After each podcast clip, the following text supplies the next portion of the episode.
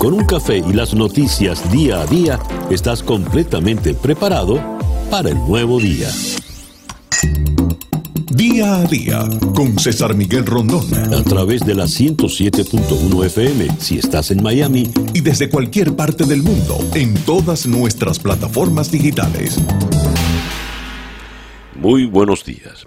Nos amanece ya este martes 21 de julio del año 2020 y ya son las 7 en punto de la mañana de este nuevo día. Usted está en la sintonía de Día a Día desde Miami para el Mundo. Día a Día es una producción de Flora Anzola para América Digital, con Laura Rodríguez en la producción general, Jessica Flores en la producción informativa, Jesús Carreño en la edición y montaje, José Jordán en los controles con las presentaciones musicales de Manuel Sáez y Moisés Levi y ante el micrófono, quien tiene el gusto de hablarles, César Miguel Rondón. Siete y un minuto de la mañana. Calendario lunar. Para hoy repite y creciente, de manera tal de que mejor imposible la luna en Leo, la luna más auspiciosa de todo el ciclo lunar. ¿Por qué la más auspiciosa? Pues porque es la luna en la que usted por fin se impone, la luna en la que por fin le van a reconocer a usted todos sus méritos, todos sus esfuerzos, todo lo que ha hecho. Dice el calendario astrológico, eh, la calidez y el orgullo serán factores fundamentales para obtener reconocimiento. Es excelente para trazar estrategias, organizar, crear y poner en escena grandes eventos en los que se espere la atención y el reconocimiento público. Obviamente esto fue escrito antes de los tiempos de la pandemia, porque no se puede hacer nada masivo, ¿verdad? Pero piénselo usted a título personal, en privado, desde una dimensión más íntima. Esta es una excelente luna para buscar y obtener la admiración de los demás. Luna creciente en Leo, Sol en Cáncer, cuando nos amanece, perdón, este eh, martes 21 de julio del año 2020, pero debo hacer una observación. En la madrugada de mañana, a las 4 y 37 minutos de la madrugada de mañana, el sol entrará en Leo. Tenga eso en cuenta. 4 y 37 en la madrugada del miércoles 22, el sol entrará ya en Leo. Así que el día de mañana será luna creciente en Leo, sol en Leo. Hoy, luna creciente en Leo y todavía el sol está en cáncer. Así amanece este martes 21 de julio. Y a las 7 y 3 minutos de la mañana escuchemos ahora el reporte meteorológico en la voz de Alfredo Finale. Buenos días, Alfredo. Hola, ¿qué tal César? Muy buenos días para ti, muy buenos días para todos los amigos que están en sintonía con la 107.1 FM en este martes, julio 21 del 2020. Una jornada donde se mantiene nuestra cuenca atlántica con varios disturbios tropicales que el Centro Nacional de Huracanes continúa vigilándolos a pesar de su bajo potencial ciclónico, mientras que sobre nuestra área tiempo cálido y húmedo motivado sobre la débil influencia anticiclónica que mantiene el control del tiempo local. Para hoy, otro día similar al día de ayer con actividad de lluvias y tormentas eléctricas que seguirán llegando desde el mar, afectando entre un 50 a un 60%. La mañana con vientos variables débiles y calma, luego veremos vientos del este que en el mar podrán alcanzar de 10 a 15 nudos, olas de 2 a 4 pies de altura. La bahía moderadamente movida, moderado también el riesgo de resacas. Para el resto de la semana, poco cambio en general, se mantiene el mismo patrón actividad de lluvias y tormentas eléctricas afectando alrededor de un 60%. Máximas hoy que quedan entre 90 a 93 grados Fahrenheit con un índice de calor alcanzando los tres dígitos después del mediodía. Yo soy Alfredo Finale y les deseo muy buenos días. Muchísimas gracias Alfredo. Alfredo Finale es el meteorólogo de nuestra emisora hermana Actualidad 1040 AM. Estas son las noticias de Venezuela. Tengo acá la primera página del diario El Nacional, que destaca en su gran titular de hoy las declaraciones del canciller del Uruguay, Francisco Bustillo. Venezuela es una dictadura y no ve en el régimen voluntad de diálogo, según destaca el antetítulo. A diferencia de sus predecesores, el nuevo ministro de Exteriores de Uruguay, Francisco Bustillo, afirma que no promoverá más conversaciones. Conforme al derecho internacional público, las normas democráticas, mi propia convicción, la del presidente de la República, la del gobierno todo y, no tengo duda, la de cualquier habitante nacido en la tierra de Artigas, Venezuela es una dictadura. Así lo enfatizó en la presentación de sus líneas de gestión, se está estrenando apenas. Y también destaca el diario El Nacional que los ciudadanos varados en España regresarán al país a partir de hoy. Se activan los vuelos humanitarios.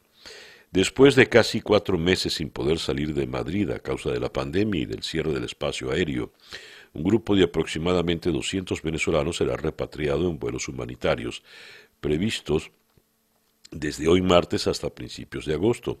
Muchos de ellos estuvieron semanas durmiendo en el suelo en la parte exterior de uno de los terminales del aeropuerto de Barajas. Ayer hicimos una entrevista en conexión al respecto con uno de los venezolanos varados y hay que hacer alguna precisión acá. Eh, son 700 los que están. Van a, a venir 200 que pagaron de nuevo sus pasajes. Todos ellos tienen pasaje de regreso pero como los vuelos fueron suspendidos, pues quedaron igual en, eh, en el aire. En realidad son 700 y van a salir solo 200, es decir, hay que velar por los 500 que quedan todavía allá, ante los cuales el régimen ha hecho caso omiso, no se ha preocupado para nada de ellos. Tengo acá la respuesta de este señor Jorge Arriaza al canciller peruano.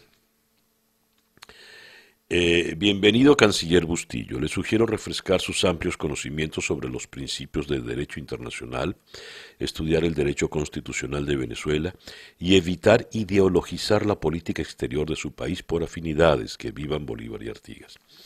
Este eh, individuo arreaza prepotente eh, no solo no se conforma con haberle dado consejos a la Unión Europea, decirle lo que debe hacer la Unión Europea, sino que también se lo dice al canciller del Uruguay, haga esto y haga lo otro.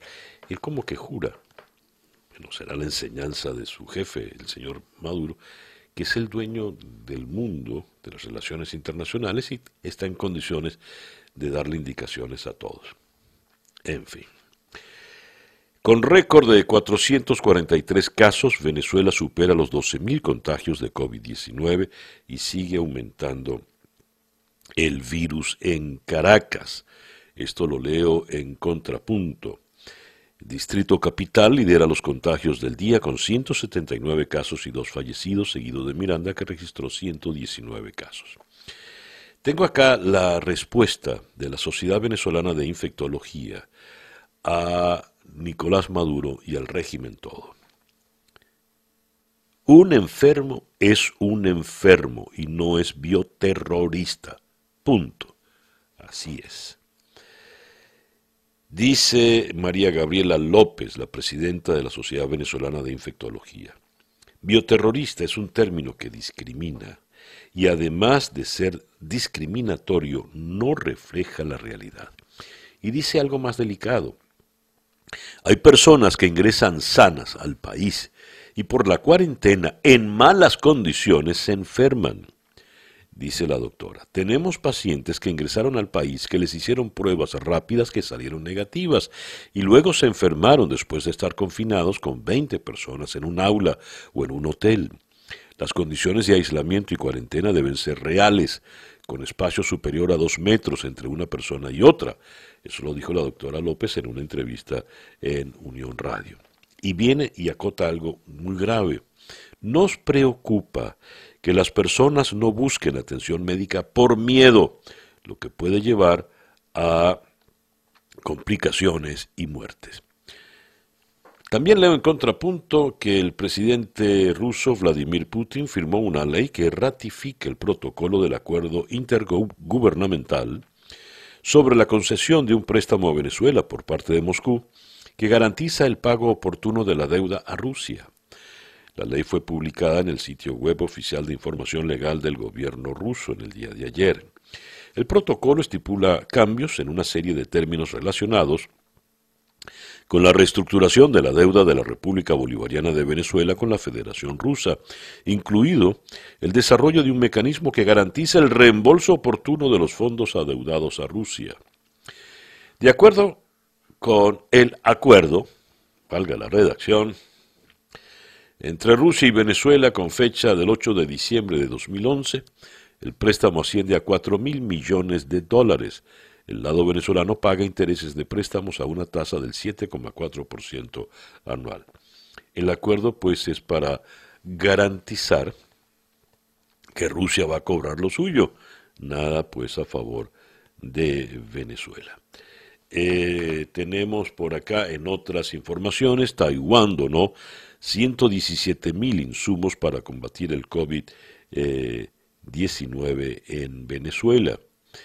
Y Fedeagro informa que el 2020 será el año más catastrófico para la producción de alimentos en Venezuela. Aquiles Hopkins, presidente de Fedeagro, advirtió que la producción nacional de alimentos este año se encuentra en niveles de las décadas de los años 60 y 70. Este 2020 probablemente sea el año más catastrófico para el sector agroalimentario del país en los últimos 50 años. Detalló que en los años 60 y 70 la población venezolana era de unos 8 millones de habitantes. Sin embargo, con la actual población, en torno a los 30 millones de habitantes, la producción de alimentos solo alcanza para satisfacer entre el 15 y el 20%. Bueno, digamos que no son 30, sino son 25 por los 5 millones que están fuera. En todo caso, el déficit es realmente dramático. El reloj indica en este momento 7 y 16 minutos de la mañana acá en Día a Día. Noticias de Latinoamérica. La crisis de la pandemia domina la instalación del nuevo Congreso colombiano. Eh, dijo el presidente Iván Duque, el desafío más grande será evitar que la pandemia destruya el camino que hemos recorrido juntos para cerrar las brechas sociales. Por otra parte, Duque advirtió a los colombianos que la pandemia estará presente por lo menos un año más. La declaración aleja escenarios de una reanudación plena de actividades tras cuatro meses de restricciones, en un momento en el que el virus recién está entrando en su fase crítica en Colombia. México se acerca a las 40.000 muertes por coronavirus, reportó ayer 301 nuevos fallecidos relacionados al virus, elevando la cifra total de muertos a 39.485, el doble de los que tenía un mes atrás, según cifras dadas, dadas a conocer por eh, las autoridades de salud. Y siguiendo en México, el presidente López Obrador aseguró que el exdirector de Pemex, Emilio Lozoya, extraditado desde España acusado de corrupción, ya empezó a mencionar a personalidades y a políticos en su primera declaración formal ante la Fiscalía. Leo textualmente a López Obrador. Hay que cuidar al Señor porque según información que se tiene, ya incluso hizo una primera declaración que presentó formalmente a la Fiscalía en donde ya empieza a mencionar a personalidades, a políticos y del manejo del dinero. Fin de la cita.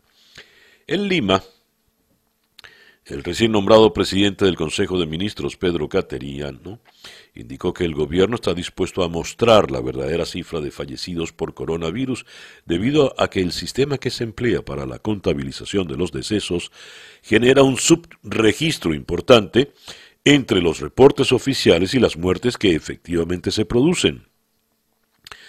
El señor Cateriano explicó que este desfase se produce debido a que solo se considera a los fallecidos que cuentan con una prueba de diagnóstico positiva a la enfermedad.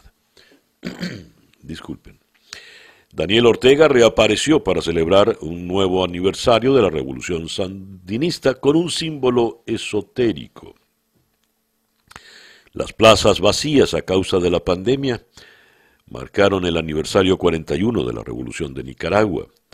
Desde el inicio de la pandemia, Ortega ha estado casi desaparecido. Su última presentación pública tuvo lugar en junio en medios oficiales para una reunión internacional. Y Chile registra 2.099 nuevos casos y asegura estar preparado para los rebrotes. El gobierno de Chile informó de 2.099 nuevos casos de coronavirus durante las últimas 24 horas, con un total de 333.029 contagios desde el inicio de la pandemia. Siguiendo en Chile, el Senado comenzó ayer el debate del proyecto de ley para habilitar el retiro del 10% de los fondos de pensiones privados, que ya fue aprobado la semana pasada en su contraparte de diputados. La iniciativa cuenta con amplio apoyo popular y pese a que el gobierno de Sebastián Piñera se ha opuesto a ella, también tiene el apoyo de la coalición oficialista. El proyecto avanza a paso seguro en el Congreso chileno. Brasil supera los 80.000 muertos por COVID-19, contagiados ascienden ya a 2.100.000. El total de fallecidos en Brasil alcanza 80.120 personas.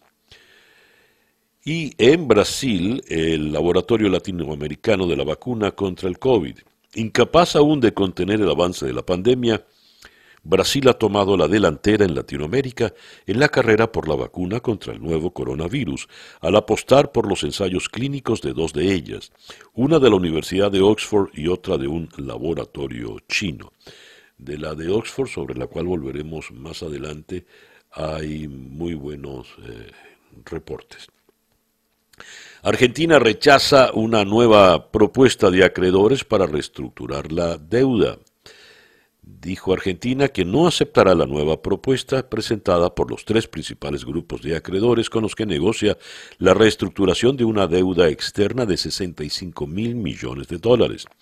Las dos partes están negociando para lograr un acuerdo antes de la fecha límite del 4 de agosto y evitar un engorroso litigio judicial luego de que Argentina cayera en default en mayo en medio de una prolongada crisis económica. Y la Corte Nacional de Justicia de Ecuador confirmó la sentencia de ocho años de prisión por corrupción para el expresidente Rafael Correa. Son las 7 y 22 minutos de la mañana acá en Día a Día. Escuchas Día a Día con César Miguel Rondón. Nuestra agenda para el día de hoy, martes 21 de julio. Vamos a comenzar en Santiago de Chile con el periodista José María del Pino. Con él vamos a conversar la situación chilena, eh, pero sobre todo, a propósito de un trabajo del propio del Pino, la pandemia sigue complicando la imagen de líderes mundiales. Algunos se han consolidado, la primera ministra de Nueva Zelanda, por ejemplo, o la señora Merkel, que está en su momento de gloria, en este momento además presidiendo la Unión Europea, pero a otros les ha ido muy mal, en América Latina sobre todo, en Estados Unidos, en el Reino Unido, en fin. Luego de Santiago de Chile vamos a ir a Caracas para conversar con Andrés Rojas, el editor de Petroguía. El tema es indignante. Pese a la crisis de combustible por la que atraviesan los venezolanos, continúan los envíos de gasolina desde Venezuela a Cuba. El pasado 16 mm, de julio, habitantes de la isla de Toas, en el estado Zulia, fueron testigos de cómo una protesta de pescadores por la falta de gasolina en la localidad terminó en tragedia al registrarse un muerto, producto de la represión de los cuerpos del Estado hacia las manifestaciones. La dependencia en todo orden, miserable, triste, lamentable, grosera, de Maduro y sus secuaces hacia Cuba es total. Los cubanos primero, los venezolanos después. Luego vamos a ir hasta Ciudad de México para conversar con Eduardo Borges, quien es el director ejecutivo de Transparencia México. Eh, pide eh, Transparencia México que las audiencias en el caso de Emilio Lozoya sean públicas.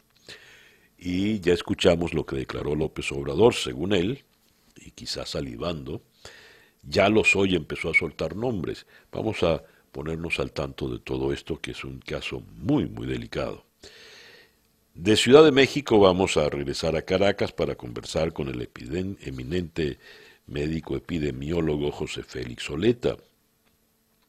Venezuela, el sector salud teme un colapso en los centros hospitalarios. Mientras, Nicolás Maduro expresa con orgullo que es el único país del mundo que hospitaliza a todos los pacientes positivos.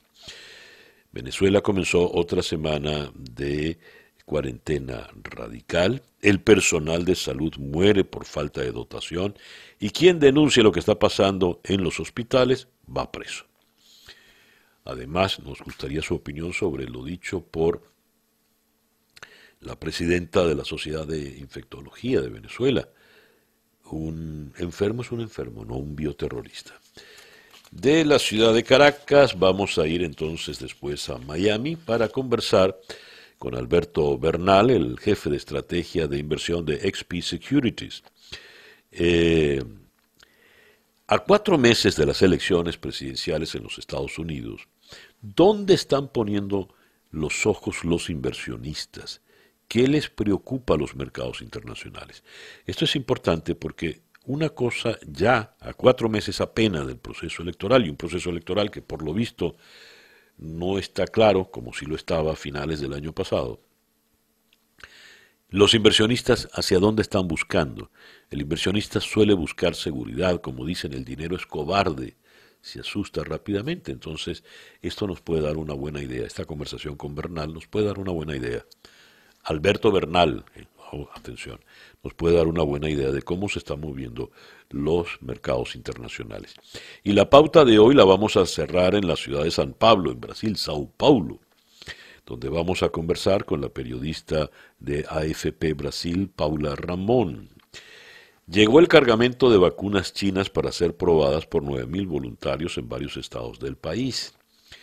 Eh, además están probando con la de Oxford mientras Bolsonaro continúa convaleciente tras contraer el virus, pero tan lejos como el fin de semana salió a atender una multitud en los jardines de la residencia presidencial. Él no tenía tapabocas y los otros tampoco. Esa pues nuestra agenda para el día de hoy, martes 21 de julio. El reloj indica que en este momento ya son las 7 y 27 minutos. Capicúa. El editorial con César Miguel Rondón. El nuevo canciller de la República Oriental del Uruguay, el señor Bustillo, Francisco Bustillo, dice que Venezuela es una dictadura, no le cabe la menor duda, pero acota algo importante. No promoverá más conversaciones ¿Por qué? Porque en el régimen no hay voluntad de diálogo. Esto es una diferencia importante con otras posturas de otros países con relación al nuestro. La Unión Europea, el Grupo de Lima y algunas cancillerías latinoamericanas apuestan al diálogo. Muchos analistas insisten en el tema del diálogo. Eh, voces importantes en Europa, en Estados Unidos, plantean incluso la conveniencia de ir a elecciones, de darse estas elecciones parlamentarias en el mes de diciembre. Pero lo interesante, como decía, es que el nuevo canciller uruguayo dice, Venezuela es una dictadura, pero no hay diálogo, de manera tal de que deja abierto un espacio importante para otra opción o para la necesidad de buscar otras opciones. Los analistas, los expertos dicen hay que recuperar el trabajo político y todos, algunos de ellos insisten en el hecho de ir a las elecciones. Está claro que las opciones rápidas, expeditas, los Maduro vete ya no funcionan, sobre todo porque han resultado contraproducentes. Léase 30 de abril, léase Operación Gedeón, léase incluso la salida en el año 14. De manera tal de que si esa no va y no hay diálogo posible, ¿qué hacemos entonces? Sería bueno buscar una tercera opción. El canciller de, el nuevo canciller del Uruguay ha dado el campanazo. Escuchemos ahora el Coronavirus Update en la voz de Juan Camilo Gómez. Buenos días, Juan Camilo.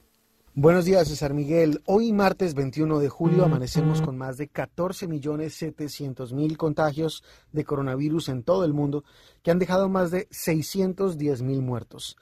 En Estados Unidos tenemos más de 3.800.000 casos, que han dejado más de 140.700 muertos. En Florida hay un total de 360.300 casos confirmados, que ha dejado un total de 5.183 muertos. Muchísimas gracias, Juan Camilo. Juan Camilo Gómez es nuestro compañero en la emisora hermana Actualidad 1040 AM. Increíble, impresionante cómo se van incrementando estas terribles cifras. 7 y 37 Capicúa es día a día. Las noticias de hoy en Estados Unidos. A propósito de la situación del coronavirus en los Estados Unidos, tengo este reporte de la agencia Reuters. Florida reporta otra alza de casos coronavirus. Nueva York entra en una nueva fase de reapertura. La alcaldesa de Chicago prohibió ayer la atención en el interior de los bares, mientras que Florida reportó más de 10.000 nuevos casos por sexto día consecutivo, en momentos en que la pandemia de coronavirus sigue extendiéndose por todo Estados Unidos mientras el estado de Nueva York informó la menor cantidad de hospitalizaciones por coronavirus en cuatro meses, en momentos en que la ciudad de Nueva York entra en una nueva fase de reapertura. El gobernador de California, Gavin Newsom, dijo que el número de casos, hospitalizaciones y admisiones en unidades de cuidados intensivos seguía aumentando en el estado más poblado de la nación, pero no al ritmo de las últimas semanas. Estamos viendo una reducción en la tasa de crecimiento, pero no obstante una tasa de crecimiento, dijo el gobernador demócrata Newsom. Por su parte, la alcaldesa de Chicago, Lori Lightfoot, anunció nuevas restricciones que entrarán en vigencia el próximo viernes, incluida la prohibición del servicio en interiores en bares y el cierre de servicios personales que requieren que no se usen mascarillas como peluquerías y tratamientos faciales. Si bien no estamos cerca del pico de la pandemia de principios de este año, ninguno de nosotros quiere regresar allí, dijo la señora eh, Lightfoot. Eh, casi todas las métricas del país en su conjunto están empeorando, incluyendo un número creciente de casos, muertes, hospitalizaciones y tasas de resultados positivos. Estados Unidos es la nación con más infectados eh, y más fallecidos. 3.831.405 infectados, 140.909 fallecidos. Y en este panorama, cuando las encuestas hablan muy mal de cómo le está yendo al presidente Trump en el proceso electoral, ha decidido, según leo en un despacho de AP, retomar las sesiones informativas. Eh, el presidente Donald Trump otra vez está preparado para tomar el escenario principal en la respuesta del gobierno al coronavirus, después de un debate en la Casa Blanca sobre cómo utilizar en público su mejor y más volátil recurso.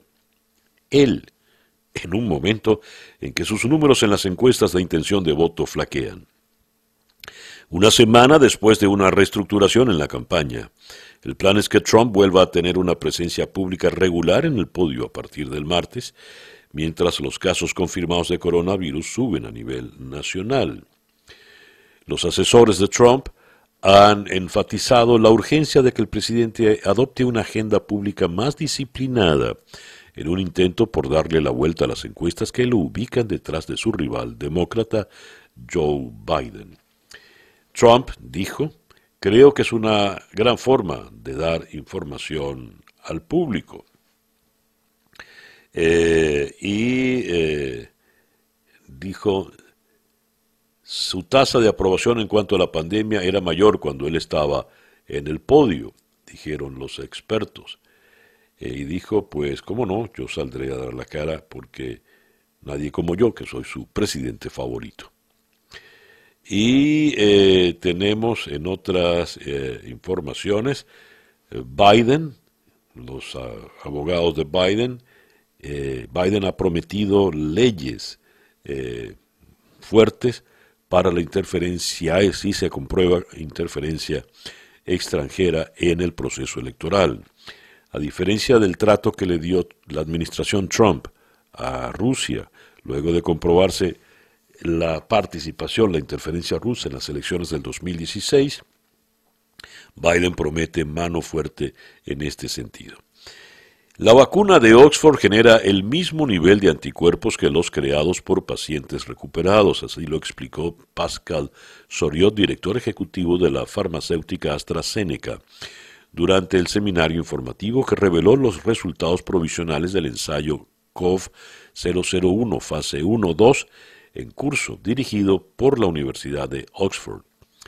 ¿Cuándo estará disponible y cuántas dosis se necesitarán? Todavía esa información no es pública, pero por lo pronto eh, va bien. Donald Trump prometió enviar más agentes federales a las ciudades gobernadas por los demócratas. Estas fuerzas fueron desplegadas la semana pasada en la ciudad de Portland para detener protestas contra la violencia policial y el racismo. En tres días han puesto a un montón de anarquistas en la cárcel, dijo el eh, mandatario. Y eh, también tienen la mira ahora a hacer lo propio en la ciudad de Chicago. Y eh, algo de lo que tanto se le ha criticado al presidente Trump es el manejo de la pandemia y sobre todo el tema de la mascarilla. Pues bien, ya se vienen, ya se notan los cambios. Eh, ahora Trump está haciendo campaña con la mascarilla, puso un mensaje en Twitter. Estamos unidos en nuestro esfuerzo para derrotar al invisible virus chino. Y dijo, no hay nadie más patriótico que yo, su presidente favorito. Aquí es donde está la cita de yo, su presidente favorito. El presidente publicó una foto suya en Twitter con el rostro cubierto con un tapabocas, en lo que consideró un gesto patriótico. Esta es la única vez que él ha usado tapabocas cuando visitó un centro de veteranos. Dijo el presidente en el tuit, estamos unidos en nuestro esfuerzo para vencer el invisible virus de China y muchas personas dicen que es patriótico usar una mascarilla cuando no se puede hacer distanciamiento social. No hay nadie más patriótico que yo, su presidente favorito, y entonces sale en la foto con eh, la mascarilla en cuestión. Eh, tome usted nota de este detalle que le voy a leer. La fortuna de Jeff Bezos creció en un solo día, en un solo día, 13 mil millones de dólares. Para decirlo en, el manejo de las cifras en Estados Unidos, 13 billones en un día. El salto fue consecuencia de que las acciones de Amazon subieron casi 8% debido al optimismo sobre el continuo aumento de las compras por Internet industria en la cual su compañía juega un rol predominante. La fortuna personal de Jeff Bezos está calculada actualmente en 189 mil millones de dólares. Usted sabe lo que es que en un solo día una persona haga 13 mil millones de dólares. 7 y 45 minutos de la mañana en día a día. La información del mundo día a día. Leo la primera página del país de Madrid. La Unión Europea acaricia un pacto histórico para superar la crisis del virus. Los líderes europeos llegaron ayer a la cuarta jornada de reuniones en Bruselas, dispuestos a pactar el mejor paquete financiero en la historia del club, pero conscientes de que la espinosa negociación tenía aún riesgos por delante. El presidente del Consejo Europeo, Charles Michel, propuso mantener en 750 mil millones de euros la dotación del Fondo de Recuperación, pero rebajó a 390 mil millones la partida destinada a subsidios directos. El resto, 360 mil millones, serían préstamos. El proyecto inicial de la Comisión Europea reservaba 500 mil millones de euros para los subsidios y 250 mil millones en préstamos. La resistencia del autodenominado grupo de países frugales, Holanda, Suecia, Austria y Dinamarca, ha obligado a rebajar la ambición del plan para conseguir un consenso que a última hora de ayer no estaba garantizado, aunque se perfilaba mucho más cerca que en las jornadas anteriores. Los países partidarios del fondo, como Alemania, Francia, Italia y España, ven en la propuesta de Michel el mínimo aceptable y los frugales la consideran asumible. Los detalles del plan aún pueden provocar duras negociaciones. Y ya que estamos eh, en diarios españoles, el Mundo de Madrid vuelve a dedicar su gran titular al escándalo del rey emérito. Corina Larsen escribió a Arturo Fasana, el testaferro suizo de don Juan Carlos, el 22 de agosto de 2011, para comunicarle que el entonces jefe del Estado y ella habían elegido un dúplex de 252 metros, entrada privada y alto nivel de seguridad, en una finca con 118 años de antigüedad, del número 8 de Upper Belgrave Street. La empresaria informó a Fasana de que el rey emérito le había dado autorización para hacer una oferta y que el propietario la había aceptado. Solo faltaba, por lo tanto, pagarla y por ello se puso en contacto con el fiduciario suizo. Finalmente Larsen y don Juan Carlos no adquirieron el inmueble. Menudo papelón está haciendo el rey emérito. Bien, tenemos acá en otras eh, informaciones, en España vamos a seguir. Eh, siguiendo con el escándalo de corrupción, esto según Reuters, el rey Felipe VI fue recibido por cientos de manifestantes durante una visita a Cataluña en el día de ayer en momentos en que aumenta la presión en Madrid para que responda a las acusaciones de corrupción en torno a su padre, el rey emérito. Mientras los manifestantes se enfrentaban con la policía y gritaban no tenemos un rey a medida que Felipe y la reina Leticia visitaban un monasterio cerca de Tarragona, ministros exigían acciones en medio de pedidos de una investigación parlamentaria. Y en España el número de casos confirmados de coronavirus se situó en 264.836, con un aumento diario de 685 contagios, según datos oficiales del Ministerio de Sanidad. En Italia, el, más de 35.000 víctimas, el primer país europeo donde aterrizó el coronavirus y también uno de los primeros en salir de la emergencia, a través de un desconfinamiento gradual que hasta el momento ha demostrado dar sus frutos. Cinco meses después de que se descubrieran los primeros casos a finales de febrero en Lombardía y Véneto, Italia parece tener el virus bajo control y en los últimos días no ha habido un repunte drástico de los casos. Ayer hubo 190 nuevos contagios, menos que en el fin de semana. El Reino Unido suspende su tratado de extradición con Hong Kong y aumenta la tensión con China. La cuerda continúa tensándose entre China y el Reino Unido. El ministro británico de Exteriores Dominic Raab anunció en la Cámara de los Comunes que el gobierno suspenderá el tratado de extradición con Hong Kong de forma inmediata e indefinida y explicó a los parlamentarios que la decisión se debe a la incertidumbre acerca de cómo se usará la nueva ley de seguridad impuesta por China a la ex colonia británica. La pandemia del nuevo coronavirus originado en Wuhan ha dejado en Alemania en las últimas 24 horas 249 casos y dos muertos, eh, frente a los 202 contagios y un fallecido del día anterior. Y tenemos por acá China requiere pruebas negativas de coronavirus para los pasajeros que lleguen al país. Los pasajeros de los vuelos que lleguen a China deben dar resultados negativos en la prueba del COVID-19 antes de embarcar eh, en el avión. Y el Parlamento de Israel votó por mantener las piscinas y las playas abiertas los fines de semana pese al rebrote del coronavirus, mientras extiende las restricciones a los visitantes extranjeros hasta el primero de septiembre. Cerramos la información internacional. El Parlamento egipcio aprobó el despliegue de tropas en Libia.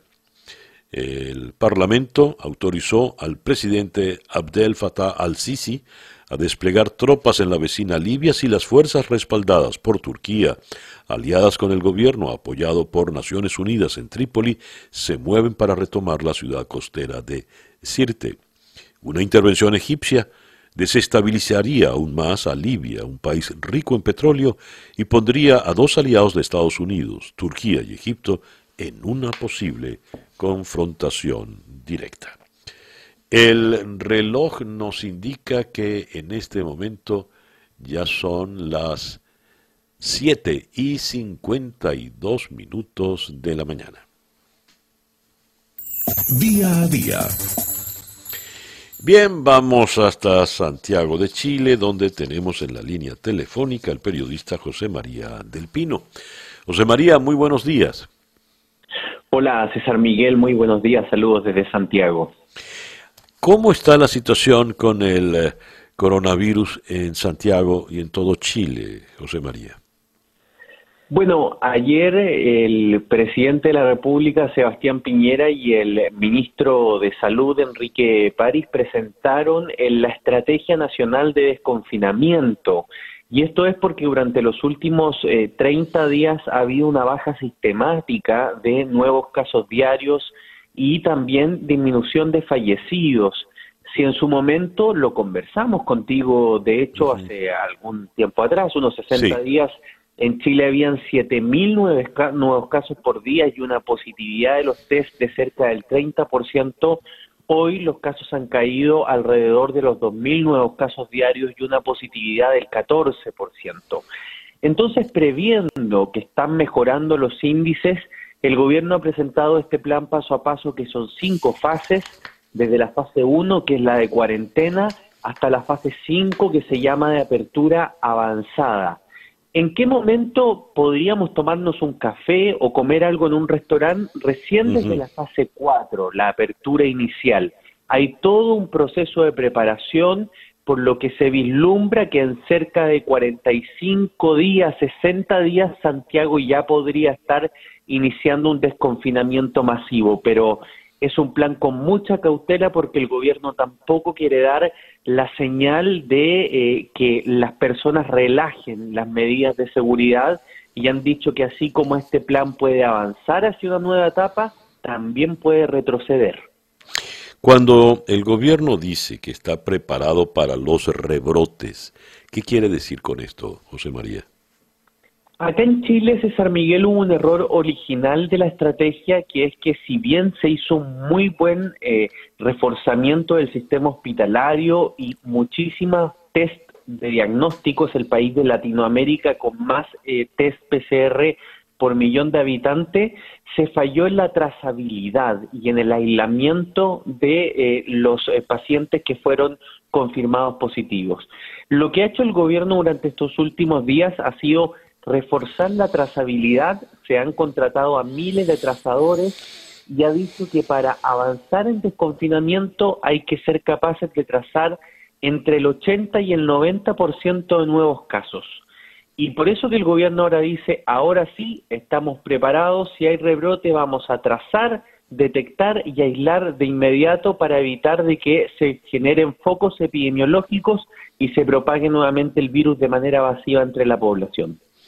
Pasando al tema de las eh, el retiro anticipado de fondo de pensiones, por lo visto es un hecho que va a ser aprobado eh, pese a la oposición del presidente Piñera por el Congreso. ¿Qué nos puedes comentar, José María? es sin duda alguna una crisis política importante que se ha instalado en el oficialismo. Eh, hay que entender, para, entender esta discusión, eh, César Miguel, que parece a veces un poco incomprensible desde el exterior, hay que entender que las pensiones fueron ya en el estallido social de Chile una de las demandas ciudadanas más importantes. Chile es un país que tiene un sistema de pensiones que se llama de capitalización individual, donde cada uno ahorra el 10% de lo que gana cada mes, eh, pero hay personas que ahorran de sus 30 años de, de trabajo activo 5 o 6 años y todo el resto del tiempo no tienen ingresos o trabajaron de manera informal. Y eso ha hecho que con este 10% de cotización, cuando las personas se jubilen, las pensiones sean bajas, sean malas y el Estado cada vez tenga que inyectar más recursos para pagar mejores jubilaciones. Por tanto, había una demanda de la ciudadanía. Y ya se estaba discutiendo una reforma al sistema de pensiones en el Congreso que estaba paralizada en el Senado desde el mes de marzo. En ese contexto, y con mucha molestia ciudadana, el gobierno ha dado muchísimas transferencias de dinero por esta urgencia a los sectores más vulnerables, al 40% más vulnerable, pero se olvidó de la clase media. Y como se olvidó de la clase media, empezó a irrumpir una presión de preguntar a esa clase media en qué momento el Estado me va a ayudar a mí. Estoy perdiendo el trabajo. Si yo ganaba mil dólares, mil quinientos dólares, hoy en día estoy ganando cero y mi familia también requiere alimentación. Yo también soy chileno. Y ahí irrumpe la oposición con este proyecto y le dice a los chilenos, ok, así como el gobierno les ha dicho, y este sistema les ha dicho durante 30 días, que los recursos son de ustedes, que ustedes son dueños de sus pensiones, entonces nosotros proponemos que puedan retirar el 10% de estas pensiones. Algo que para el dogma político y la ortodoxia de la derecha liberal de Chile es impensable. Las pensiones son para jubilarse y no se pueden ocupar para otra cosa. Empezó esta discusión y primero Sebastián Piñera tuvo una derrota en la Cámara de Diputados donde 14 diputados de su propio sector votaron contra el gobierno y votaron con la oposición. Y ahora en el Senado hay cinco senadores también del oficialismo que van a votar para el retiro de este 10% del fondo de pensiones. ¿Y qué ha producido esto? Muchos problemas en la coalición de gobierno. El presidente de uno de los partidos de gobierno ha renunciado, presionando a los otros presidentes para que renuncien y, nuevos liderazgos irrumpan para apoyar al presidente. Pero la verdad es que esta es la crisis política a nivel de gobernabilidad en el oficialismo más importante que hemos tenido, incluso una crisis más profunda, insisto, a nivel de gobernabilidad con sus propios partidos, que la que se produjo para el estallido social el 18 de octubre del año pasado. Ya. José María, muchísimas gracias pues por concedernos estos minutos en la mañana de hoy. Un abrazo grande y que esté muy bien, César Miguel. Muchísimas gracias. José María del Pino, desde la ciudad de Santiago de Chile. Leo esta información tomada del portal venezolano tal cual. La población que reside en la isla de Toas, en el estado Zulia, fue testigo de cómo una protesta de pescadores por la falta de gasolina en, la localidad, terminó en tragedia al registrarse un muerto, producto de la presión, represión, perdón, de los cuerpos del Estado hacia las manifestaciones. Según la información en redes sociales, un disparo proveniente de un teniente de la Guardia Nacional de apellido Rosales fue el que cegó la vida de un joven de 17 años identificado como Joel Luis Albornoz Paz, durante la protesta que se registró cerca de una estación de servicio que custodiaban los uniformados. Al parecer, Albornoz le había reclamado a los militares que custodiaban la gasolinera por el suministro del carburante que los efectivos de la Guardia Nacional se estarían negando a distribuir. Leo también esta otra información en paralelo. En, en el portal del diario El Carabobeño de Valencia. El barco Beauty One se encontraba este pasado domingo cargando gasolina en la refinería El Palito, presuntamente para trasladarlo a Cuba. Fuentes bien informadas detallaron que el carguero es el único barco en el muelle 2 este domingo. Al parecer el barco atracará primero en Carenero, donde descargaría un poco del combustible y a la par despistaría a los seguidores de la página de tráfico marino Marine Traffic donde se traza el rumbo de cada embarcación. En este portal, el destino final del Beauty One es Carenero, pero lo cierto es que de Carenero saldría con rumbo a la isla de Cuba hoy martes. Por una parte, una represión, un joven de 17 años muere asesinado por el disparo de un teniente de la Guardia Nacional. El joven quería gasolina. La gasolina, nos dice esta otra información, no es para los venezolanos, sino para los cubanos. ¿Cómo está funcionando el tema de la gasolina? En la ciudad de Caracas, en la línea telefónica, está el periodista Andrés Rojas Jiménez, editor de Petro Guía. Andrés, muy buenos días. Buenos días para ti, César Miguel, para tus oyentes, tu equipo de producción. Andrés, ¿qué nos puedes comentar de estas dos notas periodísticas que hemos leído? Mira, eh, no, eh, Andrés, Andrés, eh, Andrés, disculpa, la, la, la, comunicación está de muy mala calidad. Cuelga, por favor, que Laurita ya te, te vuelve a llamar. En medio de toda esta situación de la gasolina y precisamente en Petroguía, el portal que edita Andrés Rojas, leo que el gobierno de Maduro no logra acuerdo con transportistas para eliminar el suministro gratis de gasolina y diésel. Pero vamos a comenzar eh, con Andrés Rojas tocando el tema previo, cómo no hay gasolina para los venezolanos o en todo caso se distribuye en circunstancias violentas, por decir lo mínimo, y si sale pues con marramucias como esta de disfrazar que va a Carenero y después de Carenero zarpa el buque Beauty One a la ciudad de Cuba, a la, a la isla de Cuba. Porque para unos sí, para otros no.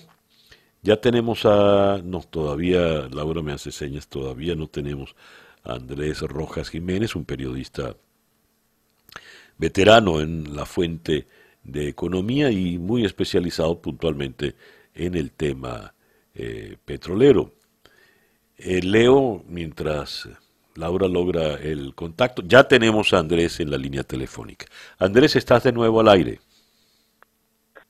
¿Cómo estás, César Miguel? Sí. Eh, no, te, comentaba que cuando se inició este nuevo periodo de expendio de combustible a raíz de la, de la llegada de los tanqueros iraníes, eh, esos tanqueros en esa oportunidad conversábamos que iban a tener un periodo de duración a lo sumo dos meses. Creo que eso fue más o menos lo que se cumplió. Ese periodo le ha permitido a PDVSA intentar poner en marcha la refinería. Se han puesto en marcha, pero obviamente no, no producen en los niveles en los que estábamos uh, para atender la demanda. Nosotros, incluso en Petrolía, tenemos hoy una nota que habla de que el consumo la demanda es como de 120 mil barriles, que jamás ni nunca es el pico que aquí se tuvo en el año 2012, y la producción apenas llega a 30 mil. Es decir, eh, difícilmente llegamos ni siquiera a la cuarta parte de la demanda del país. Entonces, eso obliga a, una serie de racionamientos, eh, tomando en cuenta que tampoco la gente se, digamos, en la, en la fase inicial la gente iba, digamos, por el desespero a los expendios en, en divisa. Pero ya hoy día, como se mantiene este esquema de 5 mil bolívares por litro, incluso el de los transportistas, que es gratuito, pues obviamente la gente saca sus economías. Pero adicionalmente, y lo quiero aquí asociar con el tema de Cuba, eh, hay eh, el, acuerdo energético de Caracas que fue suscrito por Cuba y, Venezuela y ya hace 20 años y eso obliga más o menos a una cuota de 800 de 80 mil barriles diarios eh, entre crudo, combustibles, puede haber un efecto combinado. Eh, lo cierto es, por ejemplo, depende aquí mucho eh, del día que uno hace el corte, ¿no? Y, el acceso a la fuente, porque nada de esta información eh, es transparente, ni por el lado venezolano y mucho menos por el cubano. Dependemos todos los periodistas o los que hacemos monitoreo del sector petrolero de cuándo conversamos con la fuente y eso puede ir variando día a día de acuerdo al indicador, ¿no? Pero eh, los reportes que más recientes tenemos es al cierre de junio, se habla de 82.300 barriles entre crudo y combustible que se estarían enviando a Cuba. Y eso se hace intercambio. Fíjate que el, por parte del, del gobierno Maduro se ha insistido mucho en el apoyo de los médicos cubanos en el caso de los CDI para la atención del COVID-19 y bueno, eso se paga básicamente con envío de combustible y con envío de crudo. Entonces, eh, eh, una, entonces el gobierno, eh, digamos, ha tenido que hacer como una suerte de, de, mix, de una, de una mezcla, una parte para atender la demanda interna, por supuesto dándole prioridad a la ciudad de Caracas, de manera que no se vea que hay, hay escasez, pero en detrimento del interior y tratar de mantener medianamente los, los, compromisos que hay con Cuba. Ahora, ¿cómo se puede calificar, Andrés, esa dependencia enferma, grosera hacia Cuba? Que no le falte nada a Cuba en medio de todo lo que se está planificando. Mira, eh, bueno, creo que a lo largo de 20 años eh, han sido muchos los reportes que hemos visto. Eh, para yo, yo, lo, yo lo resumo con una frase del presidente Chávez, pues, él dijo que éramos como una, una, una, una suerte de una sola nación, es decir, como que nosotros fuéramos Cuba del Sur, pues, o Cuba territorial, por decirlo de alguna manera. Este, y, eso no es, de, digamos, del gobierno de Maduro, eso viene desde la época de Chávez y alcanzó unos niveles, incluso a Cuba se le llegaron a vender hace 10 años se le llegaron a entregar, perdón, este, más de 100 mil barriles que, el, por cierto, lo que se le suministra a Cuba es muy por encima de lo que demanda internamente, lo que hace pensar eh, que hay una parte del crudo venezolano, eh, de acuerdo a, la información que hemos, que por lo menos yo he cruzado con distintas fuentes y lo he visto en los reportes de Bloomberg, de Reuters, de Argus, es que el gobierno cubano lo que hace es atiende una parte del mercado interno y revende ese crudo, le, obtiene ingresos y bueno, el pago que se le hace a Venezuela es básicamente con el en este momento básicamente por supuesto con servicios de inteligencia eh, que, cuesta mucho contabilizarlo y los eh, lo que tiene que ver con los médicos que están al frente de los de los CDI, de los centros de diagnóstico integral. ¿Hay manera de contabilizar cuánto le cuesta a Venezuela toda esta maraña de negociaciones turbias, acuerdos turbios con Cuba? Mira, eh, por lo menos hasta el año 2016, César, eh, y, todo, todavía con el gobierno del presidente Chávez, como se presentaban las memorias y cuentas, había una manera, digamos, no por parte del gobierno, pero en los reportes de PDVSA sí más o menos se contabilizaba a, manera global cuánto representaban para PDVSA eh, todos estos acuerdos, el de Petrocaribe más el acuerdo energético de Cuba. Y eso era lo que permitía, digamos, que muchas firmas de consultoría, lo llegó a hacer en un momento dado el Instituto de Investigaciones Económicas y Sociales de la, de la Católica, creo que lo llegó a hacer Ecoanalítica, pues, llegaron a determinar este, aproximadamente cuánto podían representar esos montos pero con el hecho de que PDVSA lleva ya, vamos para cinco años sin presentar informe de gestión, no se saben exactamente cuáles son los barriles. A veces las informaciones son contradictorias eh, entre lo que reportan las distintas agencias eh, o lo que conseguimos los mismos periodistas, porque varían en volumen, resulta impreciso. Pero en todo caso, estamos hablando de miles de millones de dólares, es decir, si el subsidio a la gasolina dicho por la misma PDVSA, ha llegado a representar 8 mil millones de dólares, todos estos acuerdos en los cuales Cuba tiene, porque prácticamente Petrocaribe ahorita no existe, llegaron a representar alrededor de 5 mil, 6 mil millones de dólares, este, y el peso más fuerte es con Cuba, anuales, ¿no? Te estoy hablando con cifras de, hace unos años. En este momento cuesta mucho. Eh, eh, por parte del gobierno de Maduro, en los momentos que se podía exportar, eh, de hecho, para poder obtener caja, a Cuba se les redujeron significativamente los envíos. Te estoy hablando del 2016 y 2017, porque el gobierno de Maduro necesitaba pues enviar esos barriles a, destinos que le dieran caja. Como ahorita estamos en la realidad que PDVSA no puede exportar por la restricción que hay por las sanciones, pues ha habido un incremento de los despachos hacia Cuba para tratar un, tanto de vaciar los inventarios que están colapsados y, evitar seguir cerrando producción. Bien. Eh, Andrés, muchísimas gracias pues por atendernos en esta mañana. Gracias a ti, César Miguel, y a tus oyentes. Andrés Rojas Jiménez es el editor de Petro Guía. El reloj indica 8 y 16 minutos de la mañana acá en Día a Día desde Miami para el mundo. Día a Día con César Miguel Rondón. Leo lo siguiente, hay que cuidar al Señor porque según información que se tiene ya incluso hizo una primera declaración que presentó formalmente a la Fiscalía, en donde ya empieza a, mencionar a personalidades, a políticos y del manejo del dinero. Es una cita textual que corresponde a Andrés Manuel López Obrador, presidente de México, y del señor del que habla es nada menos que Emilio Lozoya, el recién extraditado expresidente de Pemex. Vamos a Ciudad de México, donde en la línea telefónica está Eduardo Borges, director ejecutivo de Transparencia México. Eduardo, muy buenos días. Buenos días, César Miguel. Muchas gracias por la invitación. Eduardo, he leído unas declaraciones tuyas recientes.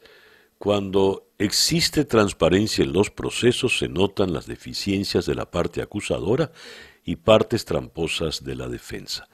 ¿Podrías eh, ahondar un poco en esta frase que desde el exterior puede eh, sonarnos un poco críptica? Mira, el contexto para esa declaración es la decisión que ha tomado el Consejo de la Judicatura de México de llevar el caso en contra de Emilio Lozoya eh, sin la posibilidad de acceso o transparencia por parte de las personas o los medios de comunicación. La Constitución mexicana eh, plantea con toda claridad que cuando se trata de materia penal, cualquier persona, cualquier ciudadano y por supuesto los medios de comunicación son bienvenidos a presenciar el, proceso de justicia penal. Eh, en este momento, a raíz de la pandemia, se ha encontrado justificación para suspender esa garantía constitucional en el proceso de Emilio Lozoya y Justamente el día de ayer, un juez encargado de la causa le negó a, personas y medios interesados la posibilidad de acceder a estas audiencias eh, judiciales en contra del exdirector de Pemex. Entonces, eh, pues lo que lo que me refiero es muy claro, ¿no? Este, en este caso no privará la transparencia y por lo tanto no podremos saber eh, cómo se conducen cada una de las partes, ¿no? La parte acusadora, la defensa y por supuesto el juez. ¿Y cuál es el argumento del juez en este caso, Eduardo? Eh, fue la propia Judicatura Federal, es decir, el órgano regulador de la eh, pues conducta de los jueces, quien determinó que por la emergencia sanitaria de COVID-19 los procesos penales eh, suspendían la posibilidad de que cualquier persona acudiera al tribunal o lo presenciara a través de medios remotos. Nuestra posición ha sido que aunque priva la emergencia sanitaria, eh, hay distintas formas, como las que se utilizaron en Perú o en Brasil, para transmitir en tiempo real las eh, audiencias judiciales sin que eso suponga afectación alguna eh, para quienes estén presentes o corran riesgo sanitario por estar en un, en una, en un espacio público. Ya. Eduardo, es evidente que el, el caso de Lozoya es apenas para muchos la punta del iceberg, porque detrás de él viene una un, gran escándalo que involucra muchos nombres importantes de la historia política reciente de México. En una nota que leo en proceso, una maraña de nombres y filtraciones que apuntan alto. Eh, nombres como Enrique Peña Nieto, Luis Videgaray, Felipe Calderón, eh, en fin, tantos otros. ¿Qué puede esperarse de un caso como este? ¿En qué puede terminar un caso como este, según tu experiencia, Eduardo? Eh, según la, experiencia de nuestro país, eh, el, gran problema es sobreestimar estos casos, es que normalmente no terminan bien eh, porque no se va por la red completa de corrupción a la que estaba vinculado un personaje como Emilio Lozoya.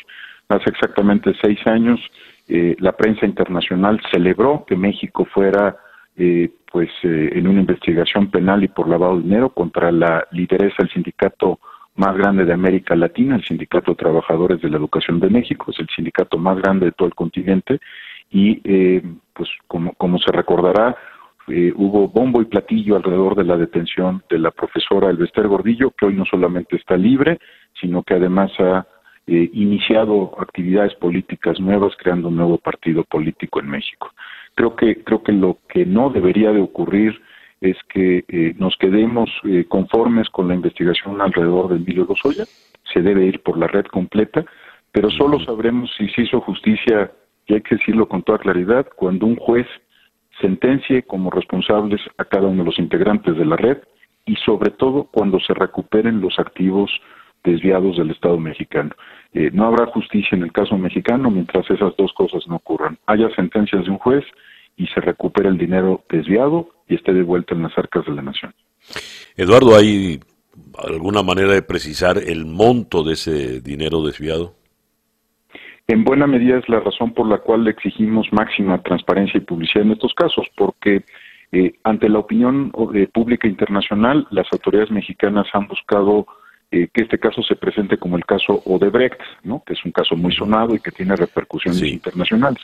Pero cuando uno se acerca al expediente judicial, lo que descubre es que la, investigación realmente es sobre la venta de una de una planta eh, que se llama agronitrogenados, que es una operación comercial que realizó Petróleos Mexicanos y en el dicho, digamos, de las autoridades mexicanas eh, también se ha enfatizado mucho la posible vinculación con el financiamiento eh, ilegal de la, de la política, con la recepción de dinero para financiar campañas. Yo diría que son tres asuntos de naturaleza muy distinta, con implicaciones también muy distintas. Algunas sí son sobre recursos desviados, el caso de Brecht, por supuesto, estamos hablando de contratos eh, verdaderamente grandes que se entregaron en México. México es la décima catorce, la, la décima quinta economía del planeta los, incluso los contratos eh, que, entregó eh, el gobierno de México de Brex son varias veces más grandes que los que entregó en, en, Colombia, en Perú, en Argentina eh, o en Brasil, ¿no? Estamos hablando de contratos muy grandes. Y en el caso de la operación de agronitrogenados, estamos hablando de una operación de cientos de millones de dólares, no es tan grande, pero bueno, pues los, los desvíos podrían ser importantes. Yo creo que aquí es parte del problema, ¿no? se está presentando este caso como un caso eh, vinculado con Odebrecht, pero todavía no estamos, eh, cuando menos en términos procesales, hablando realmente de la investigación por Odebrecht. Eduardo, muchísimas gracias por atendernos en esta mañana.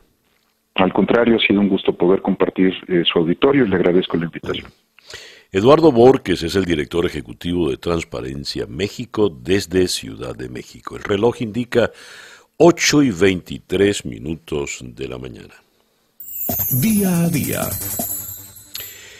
Eh, Nicolás Maduro ha acusado que los venezolanos que tratan de regresar al país y que por las limitaciones que están en la frontera colombo-venezolana terminan usando trochas, son bioterroristas. La presidenta de la Sociedad venezolana de infectología, la doctora María Gabriela López, le respondió de manera contundente. Un enfermo es un enfermo y no es bioterrorista. Además de ser discriminatorio, ese término no refleja la realidad y dice, tenemos pacientes que ingresaron al país que les hicieron pruebas rápidas que salieron negativas y luego se enfermaron después de estar confinados con 20 personas en un aula o en un hotel. A ver, vamos hasta Caracas y en la línea telefónica está el doctor José Félix Oleta, eminente epidemiólogo venezolano y exministro de Salud. José Félix, muy buenos días. Muy amable por la entrevista, César Miguel. Lo mejor para ustedes. Gracias por atendernos. José Félix, ¿qué opinión te merecen estas declaraciones de la doctora González? López, perdón. La doctora López mm, ha tocado el punto fundamental, ah, ético, inseparable de la conducta de los profesionales de la salud para la atención de los enfermos, sin discriminación y efectivamente mm, hace, obliga a una reflexión del discurso separado totalmente de consideraciones humanas o humanísticas, si se quiere. Es un discurso infame que se ha utilizado para señalizar, para discriminar a las personas que vienen desde el exterior a través de la fronteras de Colombia o de Brasil y que han sido víctimas de una circunstancia terrible como es eh, la emergencia compleja que sufrió Venezuela. Personas no salieron por su voluntad, sino simplemente tuvieron que emigrar forzadamente para buscar mejores condiciones para la vida, para el sustento de su familia. Y al regresar se encuentran pues con esta situación dolorosa en donde el representante más importante del régimen genera pues un discurso inapropiado. Y esto, bueno, es una reflexión muy importante porque no se puede conducir, no se puede manejar una emergencia de esta naturaleza si no se toman en cuenta estos aspectos de orden ético, de respeto a las personas, de consideración a las personas más frágiles, más pobres, son estos migrantes eh, que regresan a Venezuela. Yo me siento, mm, bueno, muy orgulloso de ser amigo y colega de la doctora López, que creo que es una joven eh, profesional venezolana que ha dado la, la cara en el momento apropiado y ha dicho lo que tiene que decir. José Félix, ¿cuál es la realidad de la situación del coronavirus actualmente? Porque hay discrepancias en cifras. Eh, lo que dice oficialmente el, gobierno de Maduro por boca de Delcy Rodríguez, 413 eh, casos de transmisión comunitaria y 30 importados para sumar 443 casos y no eh, hacen mucho hincapié en diferenciar los comunitarios de los importados y sin embargo leo acá en una nota internacional de la agencia Associated Press el coronavirus desnuda el colapso sanitario en Venezuela el salto en el registro hasta el viernes era de 4.563 casos y 39 fallecidos en todo el país. Me, gustaría tu opinión, por favor. Efectivamente, el gobierno, eh, con su patrón característico, ha monopolizado la fuente de información y eh, genera una información tardía. Estamos en una situación singular de San Miguel. Los datos que se reportan corresponden a casos que han ocurrido hace dos o tres semanas. Así que estamos asistiendo a una eh, epidemia en diferido. Los casos hasta el día de ayer, 12.334 a nivel nacional, nos están reflejando un, proceso, una dinámica, un cambio muy importante en los números, especialmente en las últimas seis semanas.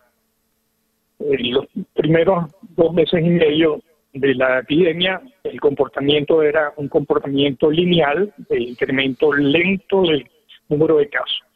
Pero de mediados de mayo en adelante se está produciendo un proceso de crecimiento cada vez más exponencial, cada vez más intenso, y en las próximas semanas tendremos un desarrollo ya de la curva epidémica en Venezuela, a pesar de la censura, a pesar del subregistro y esto va a ser imposible eh, ocultarlo. En dos palabras, en este momento tenemos no menos de cuatro o cinco estados en, la, en esa fase de expansión y debo señalarte que el área más importante en este momento y vulnerable es eh, la Gran Caracas. Todo lo que es mm, el distrito capital, Miranda y Vargas, eh, van a representar probablemente el punto más crítico de la epidemia en las próximas semanas. En segundo lugar, Zulia, pero también el estado Sucre, tenemos en Bolívar, tenemos desarrollo de, brotes que están en crecimiento en Monagas, en, en, Anzuate. No porque el problema eh, es en todo el país, no son los casos importados, cada el número de casos importados ser menor, en proporción al número de casos adquiridos en la comunidad. Y son en este momento la proporción es alrededor de un 64% de brotes comunitarios. Y eso significa pues que no, el gobierno no puede seguir utilizando la estrategia de echarle la culpa a los vecinos.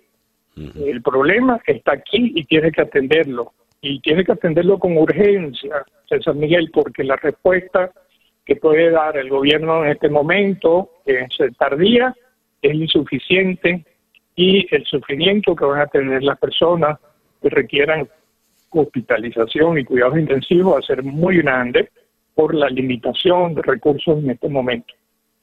Ya. José Félix, muchísimas gracias pues por atendernos en la mañana de hoy.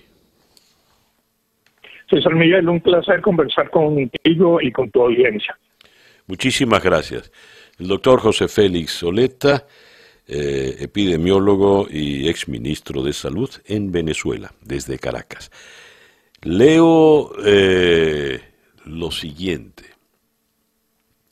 Esto es un análisis de la agencia Reuters. Cuando Estados Unidos estornuda, el mundo se resfría. ¿Y qué pasa si tiene COVID-19? Yo le agregaría a esa pregunta, ¿qué pasa si tiene COVID-19 en un proceso electoral complicado y donde están restando apenas cuatro meses para la fecha crucial de noviembre? Abordemos este tema con Alberto Bernal, quien es el jefe de estrategia de inversión en XP Securities en la ciudad de Miami. Alberto, muy buenos días, gracias por atendernos. Muy buenos días, César, muchas gracias por tenerme en tu programa. Saludos a la audiencia.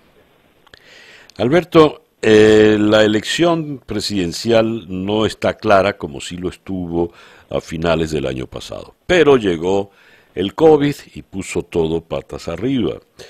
A cuatro meses de noviembre la situación, como decía, está un tanto oscura, difícil para el presidente Trump que busca su reelección y los mercados se están moviendo de qué manera, cuál es el rumbo, habida cuenta, como sabemos, de que el dinero es cobarde. A ver, eh, paradójica, a ver, digamos, comencemos diciendo lo siguiente. Yo pienso que si las elecciones fueran hoy, eh, lo más probable es que ganara Joe Biden. es, eso es lo que muestran las encuestas y, y pues obviamente Estados Unidos está en medio de una pandemia y pues esas son pues claras pésimas noticias para el presidente actual pero eso es muy simplista decirlo, eso es mirar el mundo hoy sin hacer ningún análisis válido sobre qué puede estar pasando cuando llegue noviembre. Entonces, cuando llegue noviembre, yo creo que vamos a tener un escenario bastante diferente por, por, por múltiples razones. La primera, eh, César, todos los días nos anuncian las autoridades que en Estados Unidos hay eh, 70 mil casos nuevos, 60 mil casos nuevos, etcétera. Eso es lo que oímos todos los días em, de las autoridades. Pero nosotros sabemos que eso no es. Nosotros somos quienes, los, los profesionales de la salud, los analistas, etcétera. Sabemos que esa no es la realidad. La realidad es que todos los días no hay 70 mil casos en Estados Unidos es posible que todos los días haya 500 mil o 600 mil casos en Estados Unidos. Porque, la, porque no existe la capacidad suficiente para hacer todos los test necesarios para identificar a todas las personas que tienen COVID-19 en Estados Unidos. Pero entonces, ¿qué pasa? ¿A qué voy con esto? Si todos los días hay 500 mil casos, pues cada, cada siete días hay 3.500.000 casos y cada mes hay más de 12 millones de casos. Entonces, cuando llegue noviembre, lo más probable es que Estados Unidos esté en un proceso de inmunidad rebaño, así como está Suecia, así como está la ciudad de Nueva York. O sea, la, la gente me pregunta, muchos clientes me preguntan me dicen, Alberto, pero no entiendo por qué razón ya no hay casos en Nueva York y hay tantos casos en Miami. Y la única explicación viable a eso es que a todo el mundo ya le dio en Nueva York. O sea, sabemos que el 40 y más del, más, yo creo que ya más del 50% del Bronx en la ciudad de Nueva York ya tuvo COVID. Eso lo sabemos por los análisis de sangre de las personas. Eh, los, análisis aleatorios de sangre. Entonces, Eh, esto es como todas las pandemias. Eh, a la gente le da, a unas personas les da muy duro y, tenemos los los los los, pues, los escenarios horribles de muertes y a otras personas les da extremadamente suave y ni siquiera se dan cuenta. Entonces, esa es, digamos, la forma como funcionan las pandemias. Entonces, lo que quiero decir es que para, para noviembre, yo creo que la situación de la pandemia va a ser totalmente diferente a la que vemos hoy. ¿Y eso se va a traducir en qué? Eso se va a traducir en que la situación para Trump va a ser menos agresiva, menos mala. Ahora bien. eso es una... Ahora bien, este, tú tienes que asesorar inversiones y el, como decía al principio, el, inversionista eh, está procurando lo mejor para su dinero, para su capital. No tiene en este momento inclinación, no, él no decide por lo que le gustaría que ocurriese políticamente, sino por lo que sería conveniente para su dinero.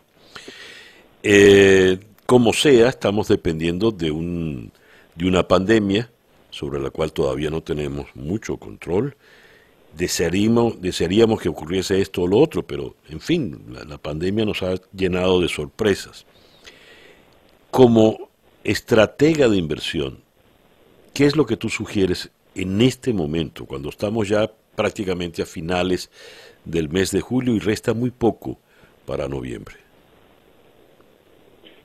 Pues yo creo que lo que pasa es que el trabajo de una persona como yo es tratar de explicar por qué estamos donde estamos, porque eh, César, yo no puedo ver el futuro. Yo lo que puedo hacer es tratar de explicar por qué estamos en este momento, dónde estamos. Ahora, el mercado de Estados Unidos ya está otra vez en tablas. ¿Qué quiere decir eso? Que tuvimos una caída brutal al principio de la pandemia, y hemos tenido una reacción impresionante por lo fuerte, por lo buena de los mercados. Eso es lo que tenemos en este momento, eso es lo que sabemos. Eh, entonces, con esa información que tenemos en este momento, ¿qué puedo decir yo? ¿Qué puedo deducir yo? Yo puedo decir que el mercado, que los inversionistas, que los inversionistas más importantes del mundo están pensando que pase lo que pase con las elecciones, es poco probable que suban los impuestos en Estados Unidos. Eso es lo primero que podría decir yo. Segundo, que están diciendo los mercados, que de esta salimos de alguna forma u otra, que esto no es el final del mundo. Y tercero, que, y eso sí hay que mirarlo porque hay unas, digamos, si uno se pone a mirar, los, las acciones que, que tienen que ver con un proceso de mayor, eh, bueno, digamos, de todo lo que hemos visto en las pandemias, que es que la gente trabaja en la casa, pide, pide, los, pide sus almuerzos por internet, pide sus, su mercado por internet, etcétera.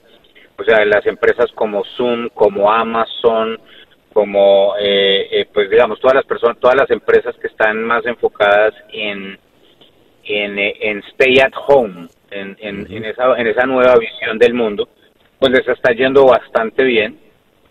Y las empresas de la economía anterior del COVID, las empresas aéreas, los hoteles, los cruceros, etcétera, pues han recuperado parte del valor perdido, pero todavía no han recuperado todo. Entonces, eso es lo que sabemos hoy. Entonces, si, si, la, si la pandemia se mejora, lo que va a suceder es que las aerolíneas van a recuperar más que, digamos, los Amazons o los Netflix, etcétera. Y si la pandemia no se va, eso lo que quiere decir es que Amazon y Netflix le van a seguir ganando en términos de inversiones a empresas eh, como American Airlines o United Airlines. Eso es, digamos, lo que sabemos en este momento.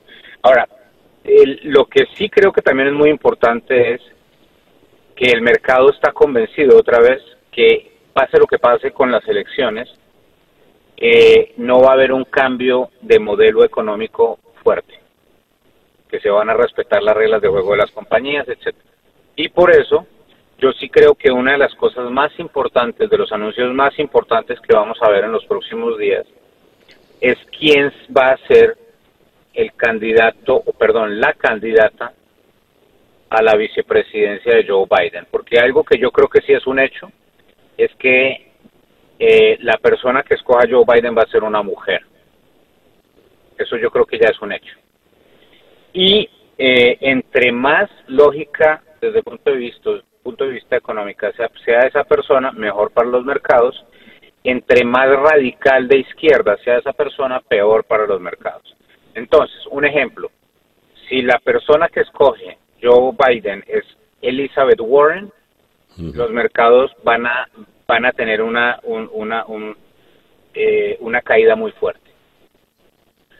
Si la persona que escoge Joe Biden es una persona como Amy Klobuchar, yo creo que los mercados les puede ir bastante bien. Todo depende de la ideología de la persona que escoja Joe Biden. Ya. Muy interesante la, la observación. Gracias, Alberto, pues, por atendernos en esta mañana. Con muchísimo gusto, César. Hasta la, hasta la próxima. Muchas gracias. Hasta la próxima. Alberto Bernal es el jefe de estrategia de inversión en XP Securities aquí en la ciudad de Miami. 8 y 49 minutos de la mañana. Sintonizas día a día con César Miguel Rondón. Y de la ciudad de Miami vamos ahora hasta el sur, a la ciudad de San Pablo, Sao Paulo, en Brasil, donde en la línea telefónica está Paula Ramón, periodista de AFP Brasil. Paula, muy buenos días. Eh, buen día, César, ¿cómo estás? Muy bien, gracias por atendernos, Paula.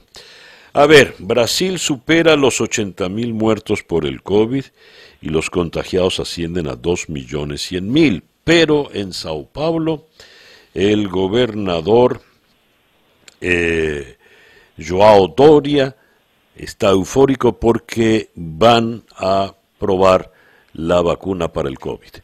¿Qué nos puedes decir al respecto, Paula?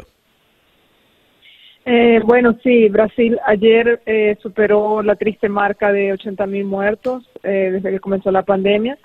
Y en San Pablo comienza hoy, eh, hay dos vacunas, ¿no? Que están en fase 3 y que, que están entrando en, en, test aquí en Brasil. Una de esas es la que tú mencionas, que es la de Sinovac, que es una eh, vacuna china, de fabricación china, de, de desarrollo chino. Y hoy comienza el, el, la aplicación de la vacuna, son casi 900 voluntarios en San Paulo eh, y se espera que, que haya unas 9.000 personas que pasen por esta por estos tests aquí en Brasil, ¿no? Eh, es un trabajo, eh, bueno, como ya todos creo que estamos un poco al tanto, ¿no? Del tema de las vacunas, no es una cosa expedita, es una cosa que te, toma tiempo. Hay esperanzas con eso. Eh, el caso de Brasil concreto es una, una, una asociación que implica que si la vacuna tiene éxito, Brasil podrá producir esa vacuna aquí. Eh, pero hay que construir una fábrica, tomaría tiempo, en fin, es una inversión eh, a, con cierto riesgo, como todo en la ciencia y a futuro, ¿no? Ya. Ahora, cuando el eh, gobernador eh, Doria eh, hace el anuncio, igual debe hacer algún cálculo, alguna proyección. ¿Qué, qué oficialmente qué está manejando el gobernador? Sí, la idea es que si la vacuna produce los resultados esperados. En Brasil, la estimativa que ellos dan es que podrían comenzar a producirla en enero de 2021 y uh, el cálculo que ellos proyectan es eh, más de 120 millones de dosis de, vacunas, ¿no? De, Brasil tiene una población de 212 millones de personas. Eh, entonces, eh, la, la idea sería la proporción de 120 millones es bastante amplia. Eh, aún hay cosas del acuerdo que no se han revelado, ¿no? que no se conocen en detalle, entonces algunos detalles realmente no, no han podido ser explicados. La, si Brasil, si San Paulo, si el Instituto Butantan, que es el que está llevando a cabo esta, este acuerdo, uh -huh. eh, está encabezando este acuerdo, tiene capacidad para esa producción en, en, en seis meses, porque la idea es que las fechas que han dado es que aproximadamente a mitad, en junio, julio de 2021 ya eh, Brasil cuente eh, con dosis de la vacuna para distribución. En caso tengan resultados positivos, ¿no? Ya. La capacidad, si Brasil tiene esa capacidad, bueno, lo vamos a ver, ¿no? Todavía uh -huh. sí. está temprano. ¿Y hay idea de, de cuánto significa en dinero esta inversión para poder producir en la cantidad necesaria?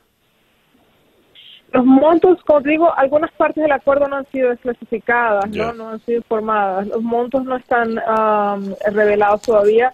Brasil, eh, San Paulo, el gobierno de San Paulo está pagando eh, el test, la, el envío de las vacunas, está la distribución de los test, el voluntariado, etcétera. Eh, esa fase del proceso corresponde al pago um, del gobierno de San Paulo y lo que el, conocimiento, digamos, la fórmula, digamos, ¿no? ¿no? Obviamente no sería paga, lo que sí sería también, saldría del costo del gobierno de San Pablo, es la producción, la construcción de una fábrica para esta vacuna específica y la producción. Una de las cosas que se habla sobre esta vacuna es que es compleja de producir. Eh, sería los, los más entendidos al contrastarla con la vacuna de Oxford, eh, dicen que eh, su, proceso de producción es un poco más complejo, por lo tanto más caro, ¿no? Más costoso. Eh, ese sería un lado negativo, ¿no? Bueno, veremos qué ocurre. Muchísimas gracias por atendernos en esta mañana. De nada, a ti, César. Gracias a Paula Ramón, periodista de AFP Brasil desde la ciudad de San Pablo o Sao Paulo, como dicen en portugués. Y el reloj indica que ya son las 8 y 54 minutos de la mañana. La sorpresa del iPod con César Miguel Rondón. El Afro-Cuban All Stars desde La Habana con un clásico de Arsenio Alto Songo, Se quema la malla. Y así cerramos pues por el día de hoy. Esto fue Día a Día desde Miami para el mundo. Día a Día es una producción de Flora Alicia Anzola para América Digital con Laura Rodríguez en la producción general, Jessica Flores en la producción informativa, Jesús Carreño en la edición y montaje, José Jordán en los controles y ante el micrófono, quien tuvo el gusto de hablarles, César Miguel Rondón. Gracias pues por permitirnos estar allí, tengan todos el mejor día posible y a las 8 con 56 minutos, para variar, Barbarita. Pitos.